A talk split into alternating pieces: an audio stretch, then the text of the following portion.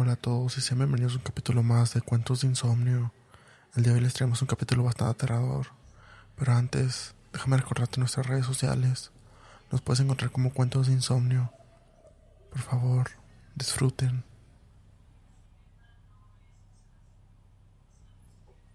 Aunque solo era un niño, me seguía pareciendo inquietante. Siempre era de noche.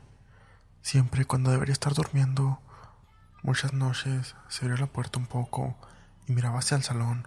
Ahí estaba ella. Se quedaba de pie frente a la ventana de espaldas a mí y con la mano en el interruptor. Arriba, abajo, arriba, abajo, arriba, abajo.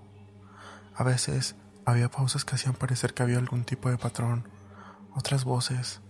Mi madre simplemente accionaba el interruptor de la luz a lo loco, con una locura en los ojos, una locura que yo veía reflejar en el cristal. Una vez me sorprendió mirándola, lo recuerdo perfectamente. Se giró y sonrió cálidamente. Cariño, deberías estar dormido. Se inclinó y me pasó los dedos por el pelo. No pasa nada. Vuelve a la cama, cariño. Pero yo sabía que fuera lo que fuera, estaba lejos de estar bien. Era hija única y solo éramos nosotros tres. Mi madre y mi padre se mudaban mucho cuando yo crecía, pero esto disminuyó cuando cumplí nueve años. Fue entonces cuando mamá consiguió su propia habitación especial, cuando papá grabó espuma en polietileno oscura en las paredes de la habitación libre. Nos habíamos mudado a un edificio de apartamento vertiginosamente alto, 30 pisos o más. Mirando hacia atrás, las paredes estaban manchadas de agua y las cucarachas corrían cuando encendían las luces. Pero para mí, de nueve años, era un palacio en el que me estallaban las orejas en el ascensor. Recuerdo sobre todo a mi madre, muy dulce, mientras que siempre recuerdo a mi padre como un hombre silenciosamente furioso. Era como si mantuviera todo su cuerpo con los nudillos blancos.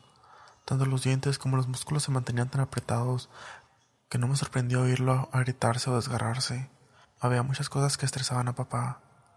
Una de ellas era el tío Damián. Solo venía cuando papá no estaba en casa y él y mamá cuchillaban en la mesa.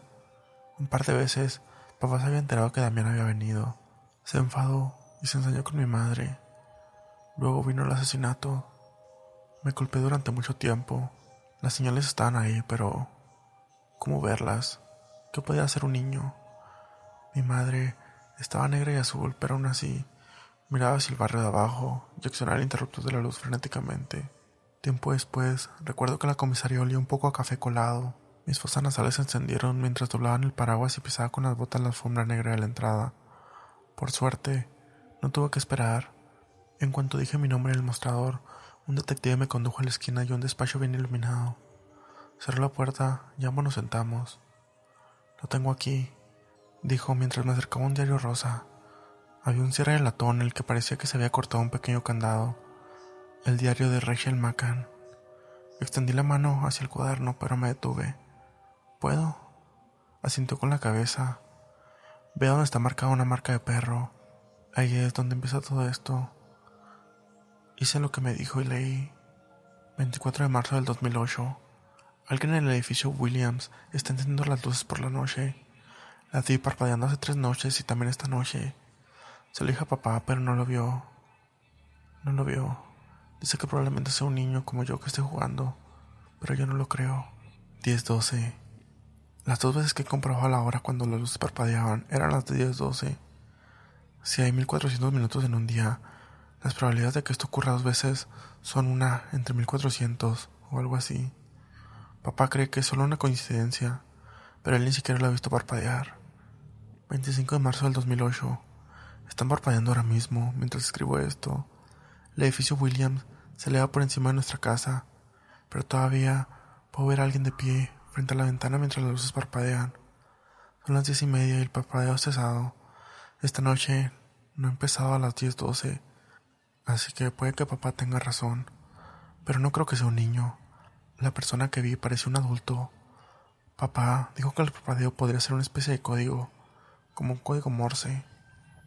Él no siente curiosidad por el parpadeo como yo, pero dijo que aún así me enseñaría a entender el código. 29 de marzo del 2008. El código Morse no es tan difícil. Los puntos son cuando las luces parpadean cuando permanecen encendidas durante una pausa, esa es una raya. Sin embargo, Me he dado cuenta que al ver los videos de que parpadeo en la ventana puede ser demasiado rápido para que lo entienda, pero creo que sé lo suficiente como para saber al menos si el parpadeo es realmente un código o no. Ahora solo espero que las luces vuelvan a parpadear. Ya han pasado cuatro días y no hay parpadeo. La siguiente entrada no tenía fecha, empezaba con una serie de puntos y rayas. Código Morse me di cuenta. Allí son tres. Ha estado parpadeando y sé lo que dicen. No puedo conseguirlo todo, ni siquiera cerca.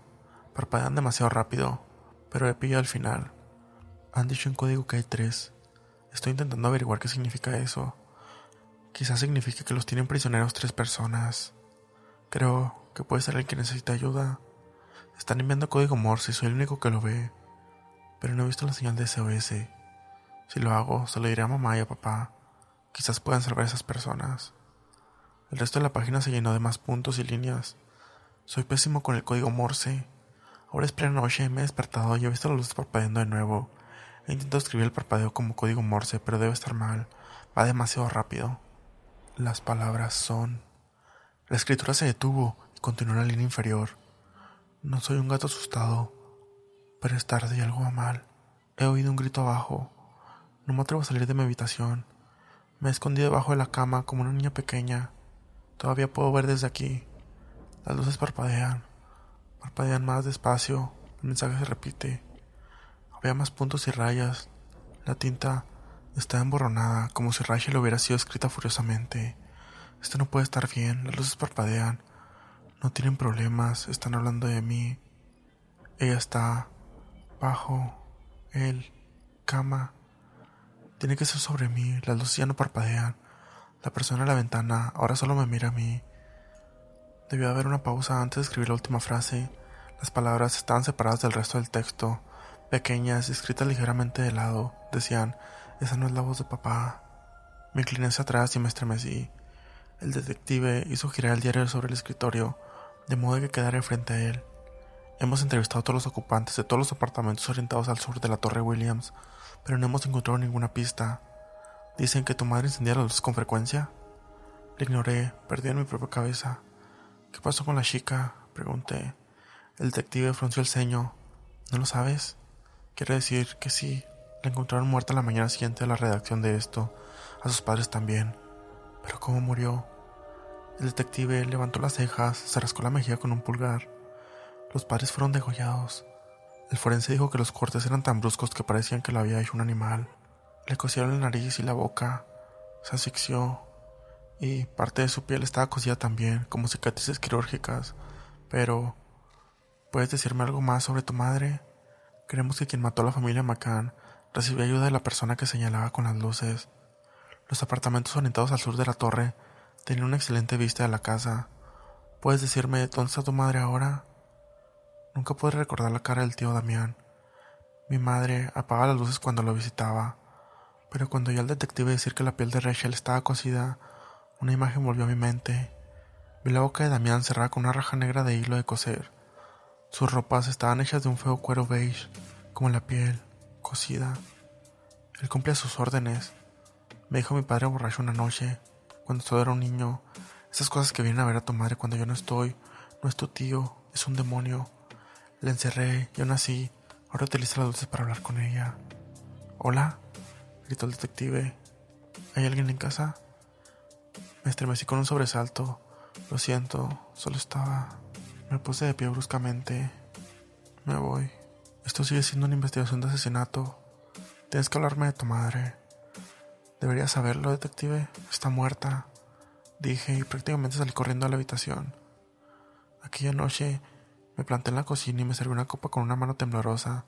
Sobre la encimera había un bolígrafo y una sola hoja de papel de la universidad. No sabía qué hacer con todo aquello.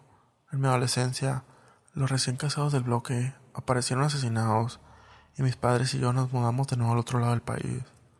Mi padre gritaba a mi madre preguntándole qué había hecho.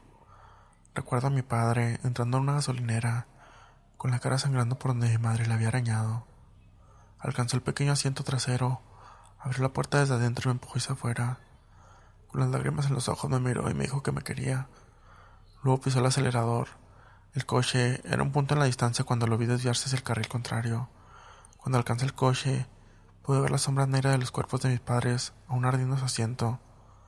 Puede que mi madre golpeara el volante, pero en realidad sé que mi padre se tomó la justicia por su mano para evitar que hiciera daño a alguien más.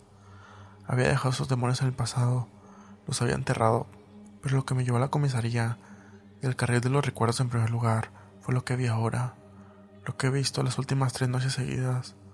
Por la ventana, en un edificio de apartamentos situado en una manzana más abajo, hay luces que parpadean en una sola ventana. Un hombre ha estado caminando por la oscura calle de abajo. Su boca es una línea apretada. Juro que puedo ver los hilos de coser de ahí. Sé quién es. Sé que es Damián. Porque ya he traducido lo que dicen los destellos. Es una orden. Está escrito en el papel del mostrador. Cóselo.